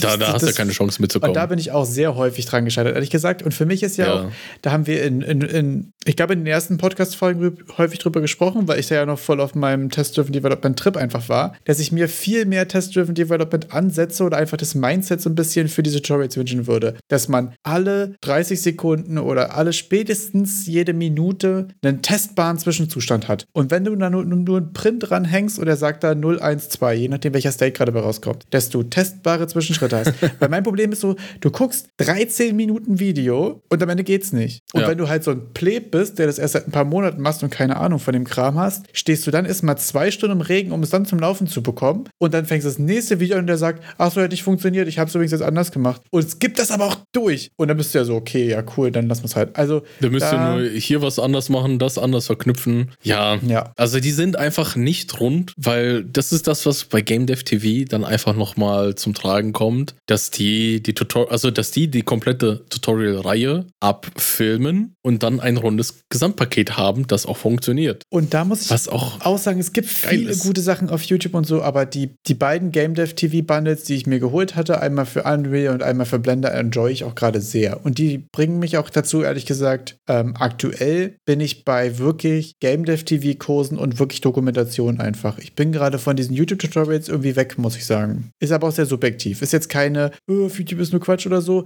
aber bei mir ist es irgendwie gerade so, dass das für mich einfach besser funktioniert. Entweder richtig, richtig gut recherchierten Content oder auf eigene Faust und dann nach Best Practices und Dokumentation gucken. Aber ich glaube, das geht auch erst, wenn du schon einen gewissen Wissensstandard hast. Deswegen ist es so eine Empfehlung, die mit so einer Prise Salz zu nehmen ist. Das auf jeden Fall. Man, man schätzt es dann mehr, wenn man halt die, die großen klaffenden Lücken anfängt in den Tutorials zu bemerken. Also ich bin dann ja auch, dass ich schon irgendwie versuche im zweiten Teil dann das Zeug auf meine Art umzuschreiben und dann verliert sich das ganz schnell, dass ich dann beim, weiß nicht, ich beim ersten Drittel dann schon einen komplett anderen Code da stehen habe und dann das Tutorial auch nicht mehr angucken brauche. Aber das ist ja eigentlich ganz cool, wenn man es schafft, den eigenen Weg zu finden. Was mich halt gerade an mir selbst sehr stört, ist ehrlich gesagt, dass ich schon Tutorials gucke und ich finde die blöd, aber ich habe auch das Wissen und die Zeit nicht, das gerade bessere Tutorials rauszubringen. Und das wurmt mich an mir selbst dann irgendwie auch, weil Kacke finden ist ja auch immer einfach und ich habe dann auch schnell den Anspruch an mich selbst, es irgendwie besser zu machen. Aber da fehlt mir irgendwie gerade auch äh, Zeit und bei manchen Sachen auch einfach das Wissen. Ich glaube, quasi festzustellen, was nicht gut ist, ist ja auch nur der erste Schritt, aber es dann besser hinzubekommen, ist ja auch nochmal ein ganzes Stück Arbeit. Und das struggle ich immer ein bisschen. da da wäre ich gerne, da hätte ich irgendwie gerne mehr Zeit und noch mehr Wissen, um es einfach besser zu machen auch. Ja, ja, also diese ganzen langen, also ich, ich kritisiere gerade ganz explizit solche Tutorial-Reihen. So mit 30, 40 Parts alle 10 Minuten oder sowas. So, es gibt einfach kurze Feature-Tutorials, die sind meistens gut. Die sind wirklich auch stark und da gibt es auch ein paar richtig gute Man Channels. muss halt selber einschätzen, wissen, was du dann damit machen kannst, wo da die Grenzen sind. Vielleicht werden die auch noch im Tutorial genannt, aber du googelst nach was, du kriegst die Antwort, take it or leave it. Was du damit anfangen willst, ist dein Käse. Aber diese ganzen Reihen mit, wir machen jetzt ein Survival-MMO und dann ist nach, dann, dann hat der, hat der Mensch noch nie von einem Array gehört, der dir dieses Tutorial versucht zu zeigen. Und da denke ich mir, okay, wir haben jetzt fünfmal Item-Slots da hingeschrieben und dann wird das hier Spaghetti hochzählen. Dann ist es aber auch fast mehr einfach ein, ein Stream, Screen Capture als ein Guide. Ich finde manchmal da auch einfach das so ein bisschen misleading oder so. Also ich glaube, sich das quasi 50 Folgen anzugucken, wie er daran entwickelt, wäre eine gute Idee. Sich die 50 Folgen anzugucken und dabei erwarten, was rauszubekommen, ist, glaube ich, auch einfach schwierig. Ich glaube, das darf da einfach die Er- Erwartungshaltung nicht sein. Aber was halt schwierig ist, wenn man jemand Guide dran schreibt. Ja, da liebe ich auch jetzt gerade ein bisschen die, die äh, geschriebenen Tutorials, äh, entdecke ich für mich wieder für einzelne Features. Ja. Die sind so schön. Da bin ich auch total so, dabei. Da ist ganz wenig, das sind viel, das sind also das ist für Anfänger komplett ungeeignet, weil die so große Lücken haben. Da ist dann so in etwa, ja, mach das und das, das wollen wir machen. Wie du es umsetzt, mir egal. Dann hast du das und das. äh, äh, dann nimm das, äh, nimm den Wert, dann kannst du da noch ein äh, Render machen von unten. Wie du das machst, ist egal. Hauptsache, da hast du am Ende eine Textur draus, wo die und die Werte drin sind. Und du so, okay. Und dann gehst du am, auf, am, dann fängst du halt an, das irgendwie so zu bauen. Und da habe ich dann das Gefühl, oh, das ist so, da lernt man auch richtig viel, weil man keinen, keinen hat, der einen an die Hand nimmt und auf dem Bildschirm zeigt, was er für, für, für, für Blueprints zusammenklickt. Ja. Sondern da ist so, das soll das Ergebnis sein. Wie du da hinkommst, egal, mach mal. Ich finde, es gibt auch geschriebene Sachen, die aus, durchaus ausführlich sind und die den großen Vorteil haben, dass da drin zu suchen Suchen deutlich einfacher und geiler ist als in so einem Video. In so einem Video skippst du halt 10 Sekunden zurück und wartest nochmal auf die Stelle oder irgendwas. Und in einem geschriebenen Tutorial kannst du halt Steuerung F drücken und so weiter und da findest du was. Und da gibt es zum Beispiel auch einfach ein paar coole Blogs irgendwie. Also auch zum Beispiel hier dieser Ben UI-Kanal äh, hier oder auch zu, zu VFX-Kram, hier Simons Blog und so. Das sind solche Sachen, die sind irgendwie, die werden wir auf jeden Fall nochmal verlinken. Da sind ein paar Sachen bei, die einfach starke Learnings irgendwie in kurzen, gut recherchierten, strukturierten Artikeln haben und so. Sowas ziemlich geil. Ich glaube, wir haben genug über Tutorials gerantet. Äh, ich hätte jetzt noch meinen letzten Fail und es ist jetzt kein, kein schlimmer Fail, aber einfach eine Sache, wo ich in der ersten Hälfte des Jahres sehr viel Zeit, jetzt ist die schwierige Frage, sag ich verbracht oder verschwendet habe. Und zwar mit diversen Reddit I Need a Team Beiträgen, Projekten und Unterhaltungen. Und es könnte eventuell schon häufiger durchgesickert sein, dass ich da nicht so viel Erfolg hatte in der Summe. Wie gesagt, dieses eine Dark Souls-Projekt war mega geil, habe ich mega viel gelernt, hat man auch jetzt irgendwie noch Kontakte draus und so, war trotzdem auch cool. Das war eigentlich einfach schade, dass es so versandet ist. Aber alles andere waren Projekte, wo ich mal hier ein Inventarsystem gebaut habe oder hier mal irgendwas Kleines gemacht habe und sehr häufig einfach Bullets gedodged habe, ehrlich gesagt, dass ich gar nicht erst angefangen habe, da was zu machen, weil es alles Quatsch war und so. Und da habe ich, also da habe ich auch die besten Sachen erlebt. Also mal kurzer, ein kurzer, ein kurzer Gossip-Abriss quasi von den lustigsten Sachen, die sind so passiert, okay? Let's go. Es gab einmal einen 3D-Artist, der bei einem Contest ein 2D-Pixel-Pack äh, geschenkt bekommen hat, irgendwo gewonnen hat oder irgendwas, keine Ahnung. Und daraufhin zehn Leute zusammengetrommelt hat, zehn, sechs davon Entwickler, um da so ein kleines Horror-Survival-Escape-Game draus zu machen, der dann aber, wo sich dann nach, nach weiterem Nachbauen rausgestellt hat, nichts beitragen wollte, keine richtige Idee für dieses Game hatte, kein Konzept, überhaupt nichts und auch Unreal Engine nicht auf dem Rechner, sondern uns einfach nur die Unreal Engine Links zu diesem Paper 2D und wie, äh, wie dieses Shading und die Shadows und so ein Kram in, äh, in Octopath Traveler gemacht wurden. Also er hatte literally vor. Na, reicht doch da quasi sein. Und es war auch so, ja, ich gründe dann eine Firma und äh, ich Und ihr Plebs werdet alle für mich arbeiten. Und ich bezahle euch dann, wenn die Kickstarter durch ist und so, so ein Talk die ganze Zeit. Und er hatte aber buchstäblich ich bezahle vor, euch, wenn ich meine erste Million 2D Asset Packs so reinzuschmeißen, so hier ihr Code Plebs, nimm dies. Und meine unbezahlbare Idee natürlich. Ja, also sehr funny. Dann gab es auch noch ehrlich gesagt eine traurige Geschichte, da war so ein Discord, übertrieben viele Leute, da waren irgendwie, weiß ich nicht, 20 Leute oder so, da wurden schon Soundeffekte gemacht und Concept Arts und 3D-Animationen und Modelle. Da war wirklich extrem viel da. Ähm, das waren bestimmt acht oder zehn Leute, die da aktiv dran gearbeitet haben. Ähm, es sollte irgendwie so ein lighthearted, irgendwie viel good, so ein bisschen Space, ähm, Space overcooked sein. So, du fliegst mit deinem Schiff durch die mhm. Gegend, dann schlägt irgendwo was ein und du musst es reparieren und so. So einfach so ein bisschen lustiges, ne? Und wie gesagt, es gab Musik und Animation und irgendwas. Und die hatten aber kein, aber kein Spiel. Die hatten kein Design. Die hatten nichts vor. ja, dann war ich da in so einem, die haben so wie so wöchentliche Meetings gemacht, ne, wo sie da super gesprochen haben und da war auch dieser eine Programmierguy und da haben die dann so, ja, und dann machen wir so Meta-Progression und hier Skins äh, für die Waffen und für die Leute und ganz lustige Hüte und verschiedene Laufanimationen. Oh ja, ich mache hier so verschiedene Footprints, die die dann kaufen. Und war ich so, ähm, Leute, worum geht's denn im Game?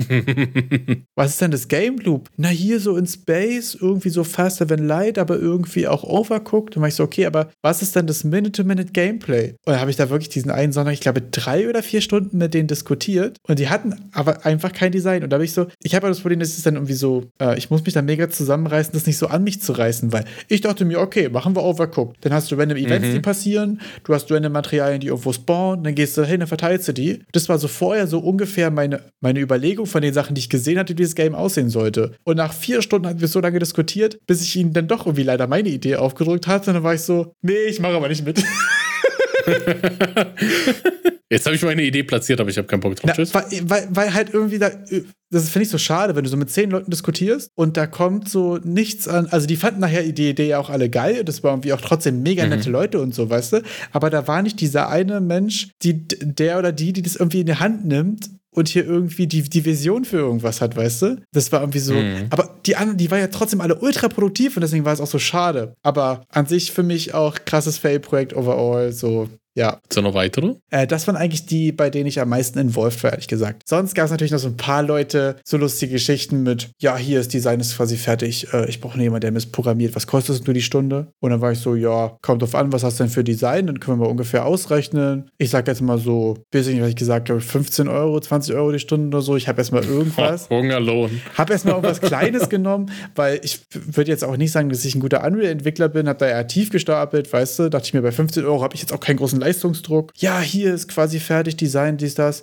Oder bin ich auch reingegangen und war so, okay, was ist denn jetzt die Game Loop? Ja, hier das und das und das. Ich so, ja, okay, ja, dafür brauchst du ungefähr acht Leute. Das sind in der Summe ungefähr so 1000 Stunden Arbeit. Er so, ja, kein Problem, hab jetzt 2.000, 3.000 auf der hohen Kante. So, okay. Damit kommst du nicht weit, ne? Ja, also das war irgendwie auch komisch und dann haben wir nicht so richtig eine Direction. Haben wir irgendwie noch zwei, dreimal gesprochen und es wurde dann aber immer vager und so und dann hat es so ein, ja, hat sich immer sehr, war immer, ja, alles kein Problem, ganz einfach. Nächste Woche gebe ich dir Design und dann kommt er ins Meeting so und fragt mich so, ja, wie soll ich das jetzt, wie, wie, wie machen wir das jetzt? Wie sieht denn jetzt das, das Game Loop eigentlich aus? Es war so, ja, machen wir ein Meeting übermorgen und so. Ja, war irgendwie, weiß ich Ja. nicht, war irgendwie weird, war irgendwie lustig und Mit Krawatte vor Zoom sitzen, ey. Ja, war jedenfalls ein bisschen schade, weil da irgendwie, ähm, war halt so, war halt so eine klassische Idea-Guy-Geschichte. Das ist ja quasi fertig. Ja, ich brauche nur ja. irgend- irgendjemand, der mir das zusammenkloppt. Und dann war man so, ja, das kann ich machen. Du musst mir nur quasi genau sagen, was ich tun muss, wie was mit was interagieren soll. Das hat irgendwie mal Monate gedauert und da kam halt leider dann auch nichts mehr. Und dann war die Idee doch nicht so konkret und doch nicht so geil und so überzeugt. Finde ich auch immer schade, wenn Leute sagen, so, das Design ist fertig und dann sind es so acht Zeilen.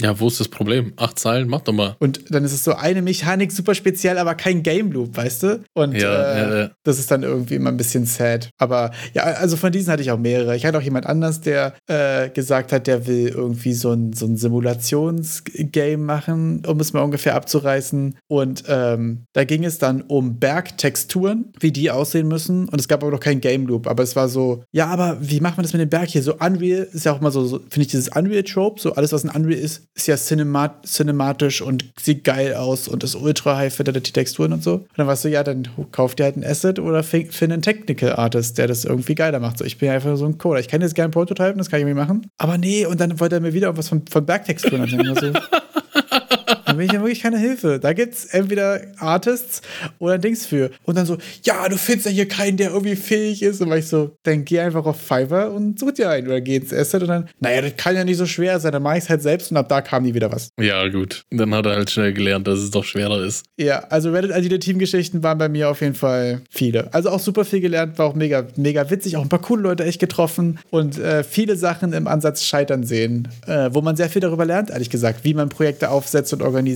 und worauf es auch einfach ankommt am Anfang so und wie man andere Leute begeistert und wie nicht. Also, weil ich merke ja auch so, wann mich das abholt und wann ich sage so, mach mal deine Berge. Let. Mach mal deine Bergtexturen. Ja. Dann kommen wir jetzt schon zu den, zur Fabrik der, jetzt kommen wir zur Rubrik der finalisierten Ja. Projekte, oder? ja, ich wäre soweit. Ich, ich auch. Ich war schon immer bereit, mein ganzes Leben lang. So, na dann hau raus. Was hast du fertig bekommen? Slip or Trip, also nur Game Jam Games an, an Games und Videos. Also es sind zwei Kategorien, Game Jam Games Ja. und Videos, die ich irgendwie fertig gekriegt habe. Okay. Und der erste war April diesen Jahres, äh, Ludum DR50, Slip or Trip. Ah, nice, ich Zwei. Tage locker knackig reingeknallt. Habe ich durchgezogen. Stark. Hattest du noch mehr Game Jam Games jetzt außer Bean Jam? Äh, diesen Nuclear Pulse. Stimmt, Ludum der Das haben wir auch 51. zusammen gemacht, dieses alle 10 Sekunden, Ludum der 51 und dann schon der Bean Jam Game. Genau, Beans Jam Game haben wir zusammen gemacht. Die Links packen wir auf jeden Fall in die Beschreibung. My Boring Alien Teacher war auch mega funny. Also hat auf jeden Fall super Bock gemacht. Das sind ja nur die Geschichten von diesem Jahr. Also es gibt ja von letztem Jahr noch ein paar Sachen, aber die gehören hier nicht mehr dazu. und die sind auch echt cringe, wenn ich drüber nachdenke.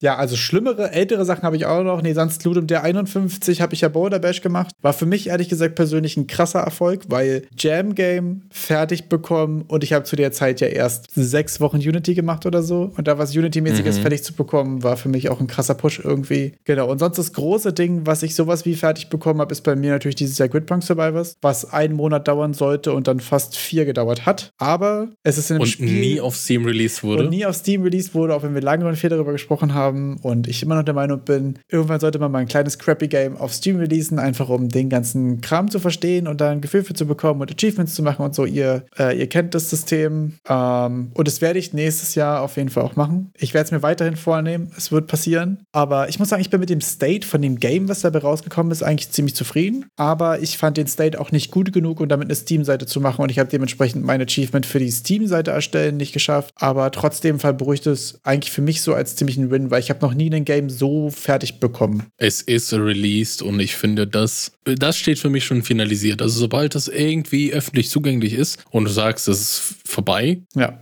dann ist es, also man kann ja immer noch weiterarbeiten. Ich kann es ne? auch Leuten schicken, ohne mich zu schämen. Ich glaube, das ist für mich das Qualitätsmerkmal für finalisiert. Ja, das waren ja, das waren dann bei mir zum Beispiel auch nur zwei, zwei Games abseits von unserem gemeinsamen Adventure. Sonst hatte ich halt auch noch ein paar Videos gemacht mit, mit Unreal. Stimmt, die Synthwave Das war Overdose. ja das war richtig einmal geil. die Synthwave Overdose. Da, da, das war nach, zur Story, ich war ja World Club Dome hier in der, in der Rhein-Main-Region. Und ich bin da rausgegangen und dachte, ich muss irgendwas mit Musik machen. So, man hat sich da zwei Tage beschallen lassen. Und dann habe ich so ein, so ein Synthwave Overdose äh, Musikvideo gemacht, wo man einfach nur ein Auto sieht und im Hintergrund halt passiert ganz viel. Da habe ich mich mit Shadern auseinandergesetzt, wie man auch Musik analysiert und aus Musik Informationen herauszieht und damit dann auch Animationen gemacht. Also ich habe ich hab dann auch äh, Scale und Farbe oder so mit der Musik animiert. Das war mega cool. Und dann gab, habe ich jetzt zu der Zeit auch noch mehr gestreamt. Also ich glaube, Streamen ist auch bei mir sehr eingeschlafen, äh, gelinde gesagt.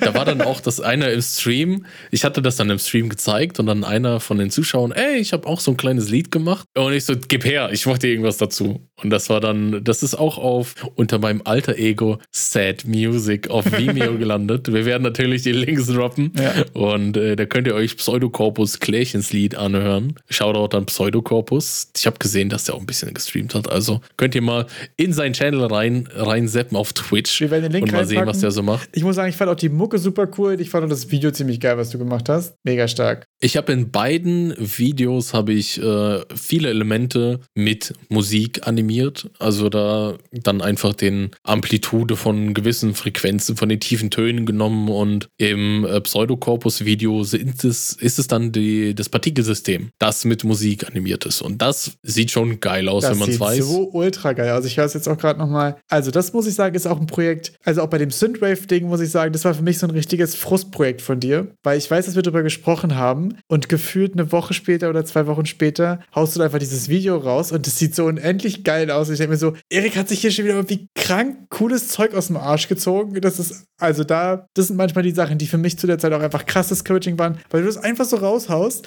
Du warst so, ja, ich hatte mal Bock auf Synthwave, ich war jetzt beim World Cup Dome, deswegen habe ich jetzt mal das gemacht. Und man ist so, wie? Das Synthwave-Ding ist aber auch, ich muss ja, also zu, das ist, das vielleicht klingt das jetzt noch krasser, innerhalb eines Tages entstanden. Das komplette Ding. Ich habe das einen Tag dafür gebraucht, aber es ist eben die Summe. Das war so ein Sweet Spot, dass ich nur eins, ein Tutorial, glaube ich, geguckt habe, wie man, was man so, da gibt es so ein Musikanalyse-Tool in Unreal und ich habe mir eins kurz angeschaut, wie man das benutzt und der Rest war dann der Flow, weil das dann die Summe der letzten anderthalb Jahre Unreal rumgepimmel waren. Also ich habe ja schon lange drin im Bauchnabel rumgepopelt und dann ja, irgendwie hat, kam da alle, alles zueinander, dass das da an dem Moment gepasst hat und nicht die Fähigkeiten, die, das Interesse und, und das alles gepasst hat, dass ich das ganz schnell rausdrücken konnte. Ja. Was ja dann aber auch dafür spricht, wie du hast mir ja die ganze Zeit zugeguckt im Stream, was ich die ganze Zeit davor gemacht habe. Ne, da waren ja teilweise, habe ich acht Stunden lang am Tag gestreamt und Unreal gemacht. Und dann ist das in Summe das, was man gelernt hat, ist in dieses Video kurz reingeflossen. Ja. Das ist jetzt auch nicht kompliziert, was da passiert. Ja, mega stark. Und ich finde, da, Es sieht halt nur cool da aus. lernt man auch total, ähm, dass wenn man das schafft, aus diesen ganzen gescheiterten Projekten noch immer was zu lernen, hat man irgendwann quasi genug Snippets, genug Sachen schon einmal gemacht. Und wenn man jetzt was Neues anfängt, sagt, okay, jetzt habe ich quasi von den zehn Sachen, die ich brauche, neun schon mal gemacht. Und dann kommt man dazu, dass dieser Prototyping-Speed irgendwie so schnell wird. Ne, das war ja auch bei, bei allen Feature-Sachen, die ich in Unreal gemacht habe und auch bei Feature-Sachen, die ich jetzt in Unity mache, die ich einfach lerne, sind es ja bei mir immer sehr groß auf dem Fokus, um Ideen schnell umsetzen zu können. Und das ist ja dann das, was dann irgendwann anfängt, richtig Bock zu machen. Machen. Und das hat bei mir aber wirklich so zwei Jahre bestimmt gebraucht, bis ich das erste Mal in einem Projekt hatte, wo ich sage, ich habe jetzt hier zweimal die Doku geguckt und dann habe ich es einfach zusammengekloppt und jetzt habe ich hier irgendwas prototyped. Ein Feature, eine Funktion, eine, eine, eine Artstyle-Sache oder so. Und das ist dann ein geiles Gefühl. Und da kann ich nur sagen, wenn ihr das Gefühl kennt, wenn euch das frustriert und so man das Gefühl hat, warum kloppt ihr das so in einem Tag zusammen so? Das ist so, wenn du 20 Mal gescheitert bist bei 21. Mal, so dann kannst du die gesamten Sachen, die du vorher gelernt hast, irgendwie connecten und dann kommt was bei raus. Das ist einfach so die, diese Bibliothek von Features, die man irgendwie dann im Hinterkopf hat, die man schon mal gemacht hat. Solange wie die größer wird, ist es immer Progress. Also nicht, wir reden gerade seit vielleicht 10 Minuten darüber, über die Sachen, die wir geschafft haben und den Rest der Stunde haben ja, wirklich. dafür aufgebracht für die Dinge, die wir nicht geschafft haben. Ja, und aber auch, was man daraus lernen kann. Das ist ja eigentlich das, also muss ich auch ehrlich sagen, äh, ich finde auch dieses Review gerade für mich auch nochmal super wertvoll und super interessant, zu gucken, was man doch alles gelernt hat. Also, weil auf der einen Seite denke ich so, okay, ja, ich habe zwei Game Jam Games gemacht und ich habe Grid Punk Survivors irgendwie einigermaßen raus, rausgedrückt so. Und sonst hat man das Gefühl, okay, so richtig geschafft hat man nichts. Und man sich das mal anguckt, wie, so, wie viel man gelernt hat und wie viel man gemacht hat irgendwie. Und das ist dann doch irgendwie auch ganz gut wertvoll, um sich Progress bewusst zu machen und sich wieder weniger mit anderen zu vergleichen, sondern sich mehr mit dem zu vergleichen, was man selbst vor einem Jahr gemacht hat, zum Beispiel. Auf jeden Fall. Wir haben ja auch, man muss ja auch sagen, auf meiner Finalisiert-Liste steht auch ein Riesending, das auch super geil ist, weil es im Team passiert ist. My Boring Alien Teacher, unser Mini Beans Jam, also nicht Mini Beans Jam, es war der Beans Jam ja. Game. Ich finde es klasse. Also wir haben es geschafft, zusammen zu arbeiten, was sehr, sehr viel Komplexität dazu gemacht hat, aber uns auch die Möglichkeit gegeben hat, ein viel größeres Spiel zu machen, als wir alleine in der Zeit geschafft hätten. Ja, und was für mich auch interessant ist, das letzte Projekt, was ich davor fertiggestellt habe, ganz groß Anführungszeichen in dem Fall, fertig, aber irgendwie in einen benutzbaren Zustand gebracht habe, war mein Stream Overlay Game. Das habe ich nämlich mir letztes Jahr im Dezember vorgenommen, noch, noch dieses Jahr, also noch 2021 fertig zu bekommen. Und deswegen habe ich das mal hier noch mit reingenommen, weil das einfach ist ja, also das ist so ein kleiner Autobattler, wo du im Chat quasi reinjoinen kannst und sagen kannst, okay, du hast 10 Units zur Verfügung. Es gibt dann drei Unit-Types und du kannst sagen, ich will so, so, so und so viel davon, so und so viel davon, so und so viel davon. Und dann ist das so ein Autobattler. Und die Sprites sind quasi so einfach dumme Gesichter von mir und die Projektile sind noch dümmere Gesichter von mir und so ist einfach so ein kleines, dummes Stream-Overlay-Game. Ich muss euch mal einen äh, Clip reinpacken. Und dafür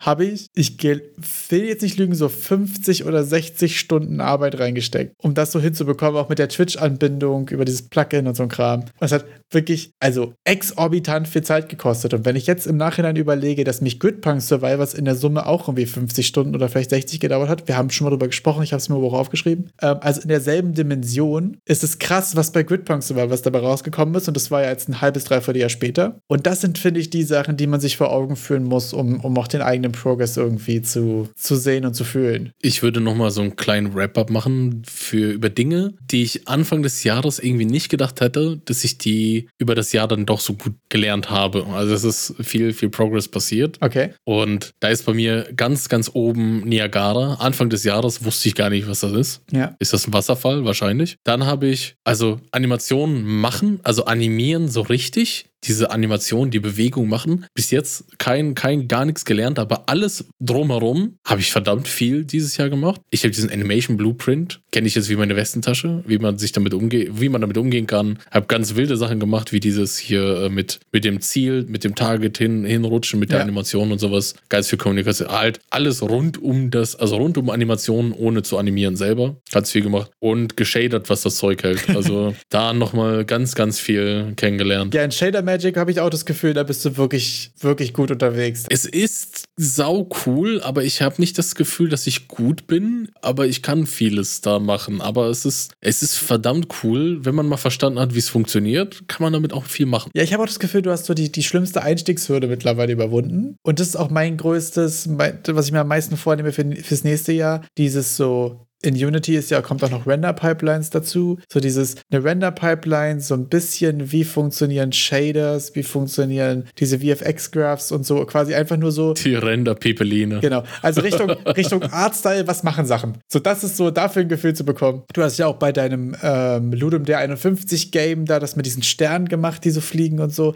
Und das war irgendwie eigentlich alles super cool. Und auch, du hast ja für Gridpunk Survivors gemacht, dass die Sachen sich so drehen mit diesen Vertex Offset, ja. glaube ich, schimpft sich das. Genau Genau. Äh, World Position Offsets. Genau, genau, das meine ich. Solche Sachen sind super stark. Da, die habe ich auf jeden Fall zum Beispiel das, fürs nächste, fürs nächste ganz Jahr. Ganz ehrlich, Liste. mach das für deinen Wobble. Du hast jetzt den Wobble, hast du umgesetzt, aber das, ist eine gute das wäre Idee. ein super, super guter Einstieg. Wahrscheinlich auch krasser Performance Increase. Dein Wobble mit World Position Offsets im, im Vertex Shader zu machen. Äh, also es ist ein Increase, dass du mehr wobbeln könntest, mehr, mehr Wobbles auf dem Bildschirm. Ja. Also die ganzen, das äh, jetzt vielleicht ein kurzer Abriss, Shader läuft auf der Grafikkarte, kannst du viel parallel machen und dieser Wobble, dadurch, dass der ja relativ simpel ist, könntest du das auf der Grafikkarte machen. Würde sogar auch Sinn machen, weil ich ja die, die Collisions und so nicht abhängig vom, vom Wobble brauche. Es ist ja wirklich nur was. Dann perfekt. Nur was Visuelles. Siehst du übrigens auch zu deinen angefangenen Kursen, habe ich mir noch äh, Bücher aufgeschrieben, die ich dieses Jahr hatte. Uh, das habe ich gar nicht angefangen. Also, weil ich habe äh, nicht viele angefangen, ich habe noch weniger zu Ende gebracht. Ich habe ja Designing, äh, Designing Games hier von Tynan Sylvester, dieses A Guide to Engineering Experiences, habe ich fast durch. Jetzt kann ich sogar gleich mal kurz live nachgucken. Ich habe es nämlich hier zu liegen, weil ich da häufiger auch Sachen, wir im Podcast jetzt schon drüber gesprochen haben. Ich bin jetzt auf Seite 336 von, ich sag mal, 350. Okay, es sind wirklich nur knapp äh, 380, knapp 40, 50 Seiten. Dann hätte ich es sogar geschafft, dieses Jahr dieses Buch zu lesen. Äh, ich habe den Pragmatic Programmer äh, gehört, tatsächlich. Ich habe äh, also Pragmatic Programmer gibt es als Audiobook in der 20 Years Anniversary Edition dickeste Empfehlung von mir, habe ich schon häufig darüber gesprochen. Bestes Coding, Coding Wisdom einfach komprimiert wo gibt. Äh, kann ich euch nur empfehlen. Und ich habe nochmal Clean Code gelesen, jetzt gerade im, im Kontext von Unity C Sharp und so. Ähm, da habe ich viele Sachen nochmal nachgeschlagen und so. Und sonst habe ich äh, in den Programming Patterns oder in den Game Programming Patterns immer mal einzelne Sachen nachgeschlagen. Ist jetzt ja kein Buch, was man von vorne bis hinten liest. Beziehungsweise bei dem äh, allgemeinen Programming Patterns Original von 93 von der Gang of Four gibt es ein relativ langes Intro anhand eines äh, äh, eines Fallbeispiels quasi. Ähm, das habe ich gelesen, aber fand ich jetzt den Mehrwert auch nicht so groß, ehrlich gesagt. Das ist schon am stärksten einfach so als Nachschlagewerk. Und was ich auf jeden Fall nächstes Jahr noch lesen will, was ich jetzt einfach mal reinnehmen würde, ist in dem Humble Bundle Game Design Bücher gab es nämlich ein Buch, äh, das hieß 20 Games to Study oder 20 Essential Games to Study oder so. Ähm, das fand ich sehr interessant, da werde ich auf jeden Fall mal reindiven. Wenn du jetzt ein Takeaway für das Jahr hast, was nimmst du mit ein, eine Sache, die du gelernt hast? Welche würdest du denn, gib sie weiter? Boah, das ist richtig schwierig. Ich glaube fast mein größter Takeaway ist dieses Macht Asset-Projekte. Save die Sachen, die ihr, die ihr gemacht habt in irgendeiner Form, weil man sie dann so, so wiederverwendbar zum Abschluss bringt. Und meistens ist es bei mir so, die Sachen, die ich richtig ordentlich gestored habe und die ich richtig ordentlich gemacht habe, sodass ich sie wiederverwenden könnte, muss ich gar nicht wiederverwenden, weil ich es dadurch einfach ordentlich im Kopf abgeschlossen habe und sie dadurch für wiederverwendbar sind. Und dadurch habe ich halt einfach so ein, fange ich an, so Bausteine einfach da zu haben und das erhöht meinen Progress extrem. Mhm. Und, ähm, und das zweite, was sich für mich krass gelohnt hat dieses Jahr, ich, ich weiß, du hast gesagt eins, aber ich bin mal wieder einfach, ne? Übergriffig, Grenzüberschreitung. Ich das jetzt? Ja, ja, ja, ja. Äh, ist dieses ganz klare Trennung, will ich gerade was lernen oder will ich gerade was fertig kriegen? Das bringt mich dazu, nicht frustriert zu sein und nicht aufzuhören mit Sachen und mein Momentum zu verlieren. Wenn ich was lernen will, dann lerne ich, lerne ich, lerne ich und wenn ich keinen Bock mehr habe, lasse ich es liegen, aber ich habe was gelernt. Und wenn ich was fertig kriegen will, dann beschränke ich mich auf das Nötigste, dann benutze ich, dann ist kein Overengineering und so ein Kram, sondern dann werde ich mit Sachen fertig. Und da habe ich irgendwie gelernt, nicht dieses, ich bin frustriert, ich mache doch nicht weiter und dann irgendwie wochenlang nichts zu machen und irgendwie stuck zu sein. Ich finde, das verhindert das ganz gut. Bei mir jedenfalls. Das wären meine größten Takeaways. Wie sieht es bei dir aus? Was sind deine zwei größten Takeaways, die du weitergeben möchtest? Ich habe nur einen Takeaway. Okay. Und zwar geht es langsam an. Überanstrengt euch nicht. Ich habe von mir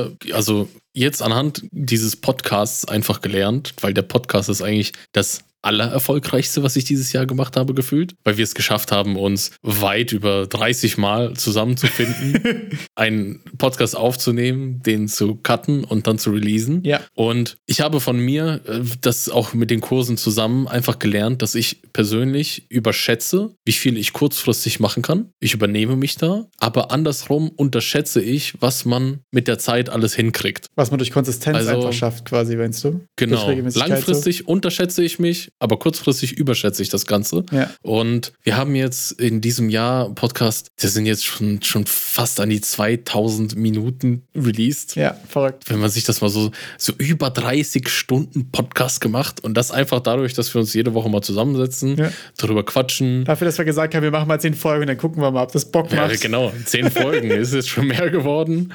Äh, man, dann cutte ich das ein bisschen zusammen. Es ist alles so, da hatte ich schon mal gesagt, ja, es ist, es nimmt nicht zu viel Zeit ein. Ist schon ein Zeitinvestment. Ist ja nicht so, dass das hier alles von alleine steht. Aber ich würde mal sagen, man, man wendet damit auf sechs Stunden die Woche. Ja, ungefähr. das Und- kommt, glaube ich, ganz gut hin. Das geht voll. Das geht voll. Vielleicht man das sich auch sonntags, montags. Quasi. Also es sind, glaube ich, dann eher zwölf in der Summe. Ja, und dann teilen wir das auf auf zwei Leute, holt euch Leute ins Team. Wenn ihr so am Anfang, wenn ihr, wenn ihr so ein bisschen ne, den, den Anfang geschafft habt, geht raus, holt euch Leute ins Team, macht's nicht alleine. Und ja, konsistent dranbleiben, sich nicht überarbeiten, nicht, weil da hat man auch keinen Bock mehr darauf, sich das Ganze nicht kaputt machen. Geht's langsam an, aber dafür konsistent. Ja, ich finde es auch ehrlich gesagt total wertvoll, irgendwie da so, so produktive Leute zu finden auch. Ich habe das Gefühl, bei uns ist auch mal sehr eine Dynamik. Wir spornen uns schon auch krass gegenseitig an, aber immer auf eine sehr positive Art und Weise, weißt du? Also sowohl, wenn es so um inhaltliche Sachen geht, irgendwie sich Sachen zuspielen und so, einfach mal irgendwie ein bisschen Sachen auch ausdiskutieren können und sowas, aber auch so überhaupt kein, ja, ich habe diese Woche auch nichts geschafft, haha, ich auch nicht, lol. Weißt du, einfach auch so ein, Hm. äh, so, so, so Loses auch irgendwie abzufeiern und da, da, da auch drüber, drüber lachen zu können, irgendwie, finde ich einen sehr produktiven, sehr produktiven Umgang. Ich glaube, man muss immer gucken, man kann sich, glaube ich, auch sehr gegenseitig sehr gut ausburnen, einfach, wenn man sich zu sehr anstachelt und zu sehr pusht und so. Ich glaube, das ist auch gefährlich. Fand ich aber auch ehrlich gesagt hier irgendwie super interessant. Mir ist auch aufgefallen, dass wir am Anfang gesagt haben, wir machen zehn Folgen und dann gucken wir mal, aber wir haben bei Folge 11 nie darüber gesprochen, ob wir jetzt weitermachen oder nicht, sondern wir haben einfach weitergemacht, oder? Also haben wir dieses Gespräch jemals geführt eigentlich? Ich glaube Das nicht. haben wir nie geführt. Äh, das war scheinbar irgendwie obvious. Also, keine Ahnung, es hat einfach Bock gemacht, so, ne? Und da komme ich auch wirklich zu dem, so, macht einfach, worauf ihr Bock habt, ne? Und äh, dann macht es ja auch mehr Spaß, dabei zu bleiben und dann lernt man irgendwie auch voll. Und das habe ich mir aber auch aufgeschrieben und jetzt als Pointe offen gelassen. Und das finde ich schön, dass der auch so geht, so, dass der Podcast irgendwie für mich auch auf jeden Fall eins der, der erfolgreichsten, ich glaube, mit Abstand das erfolgreichste Projekt irgendwie des Jahres auch ist. Natürlich noch lange nicht abgeschlossen, da müsst ihr jetzt keine Angst haben. Wir machen jetzt hier, oh, jetzt wollen wir richtig nochmal deepen. aber auch mega viele coole Leute kennengelernt und so und auch die im Discord aktiv sind und so und das ist irgendwie ähm, ja mega geil. Hätte ich auch nie mit gerechnet, muss ich sagen. Niemals. Übel abgefahren und also durch dieses wöchentliche Reflektieren habe ich auch viel gelernt irgendwie mit dem, was nehme ich mir vor, wie reflektiert man das, wie nimmt man da auch wirklich langfristige Learnings mit, weil wenn man Sachen so anfängt und wegwirft, anfängt und wegwirft, finde ich, dann hat man auch noch schnell die Gefahr, die Sachen wieder zu vergessen und nicht daraus viel zu lernen und so. Aber dadurch, dass wir auch jede Woche darüber sprechen, finde ich, lernt man irgendwie auch doppelt so viel daraus. Ja, finde ich super abgefahren. Finde ich schon fast äh, mit, mit dem Deep Talk könnten wir auch abwrappen für heute, oder? Hast du noch was? Hast du noch Vorsätze fürs neue Jahr? Äh, Ich habe sehr viele Vorsätze fürs neue Jahr, so wie immer, aber ich habe immer Fängt ja schon mal gut an. ich habe ich hab aber auch immer Vorsätze für die nächste Woche. Also das ist halt so, Mhm. ich habe ja immer ganz viele Sachen vor und ähm, ich habe sie leider nicht wiedergefunden. Ich hatte mir auch für 2022 eine Liste gemacht und ich weiß, dass da TDD zum Beispiel auch ganz weit oben drauf stand. Und sie steht auch wieder oben drauf. Also, ähm, nee, genau. Ich bin ja bei Unity, will ich viel Richtung Shading, Artstyle und so hinbekommen. Hat jetzt auch viel mit Blender. Ist ja auch so ein bisschen jetzt der Aufpunkt für mich, ähm, quasi mal Sachen zu machen, die nach äh, die nach was aussehen einfach. Ähm, und Coding-technisch ist bei mir äh, C-Sharp, Git-Good und ähm, ja, und doch wieder TDD auch auf der Liste. Mal gucken, wie, wie konsequent. Ähm, ich will auf jeden Fall noch ein bisschen mehr in Game Design auch äh, reindiven. Bei mir ist natürlich jetzt wieder das Thema, dass für Game Design reindiven Iterationsspeed eigentlich das größte Thema ist, habe ich das Gefühl. äh, Mit den meisten Büchern. Siehst du, ich habe noch äh, dieses andere Audiobook, äh, Think Like a Game Designer, habe ich noch gehört dieses Jahr. Dass äh, Game Design häufig eigentlich die Leute, die richtig Ahnung davon haben, sagen, mach was, guck, ob's Bock macht, mach was, guck, ob's Bock macht, mach was, guck, ob andere Bock dabei haben. Und dafür bin ich jetzt, glaube ich jetzt bei Unity erstmal wieder Iterationsspeed mein, mein Fokus auch einfach. Ja, das sind glaube ich meine größten Themen. Also schnell, schneller iterieren, schöner iterieren. Ja, genau das. Auch, also das so ein bisschen Style mit reinzubekommen, um mehr anderen Leuten das zeigen zu können. Weil mit Unity, wenn ich es hinbekomme, dass es nach einigermaßen was aussieht und ich habe Webbuilds, die ich direkt sharen kann, habe ich das Gefühl, damit könnte ich Game Design technisch ganz schön auf die Tube drücken. Stelle ich mir jedenfalls so vor. Gucken wir mal, wie es läuft. Und eine Steam-Seite. Ich werde irgendetwas machen, was in einer Steam-Seite resultiert. Das ist auf, das wird auf jeden Fall nächstes Jahr stattfinden. Das ist das Einzige, glaube ich, was ich als konkretes nächstes Jahr. Ich glaube, das Einzige, was abseits von meinen normalen Sachen, die ich halt einfach gerade so vorhab, wirklich die, das, was ich mir fürs nächste Jahr vornehme, ist Steam-Seite. Und bei dir? Also bei mir gibt es nicht so, ich glaube gerade nicht so viel. Der erste Punkt, mein Vorsatz ist, Dienstag ist Release-Tag. Leute kennen den Bohrer.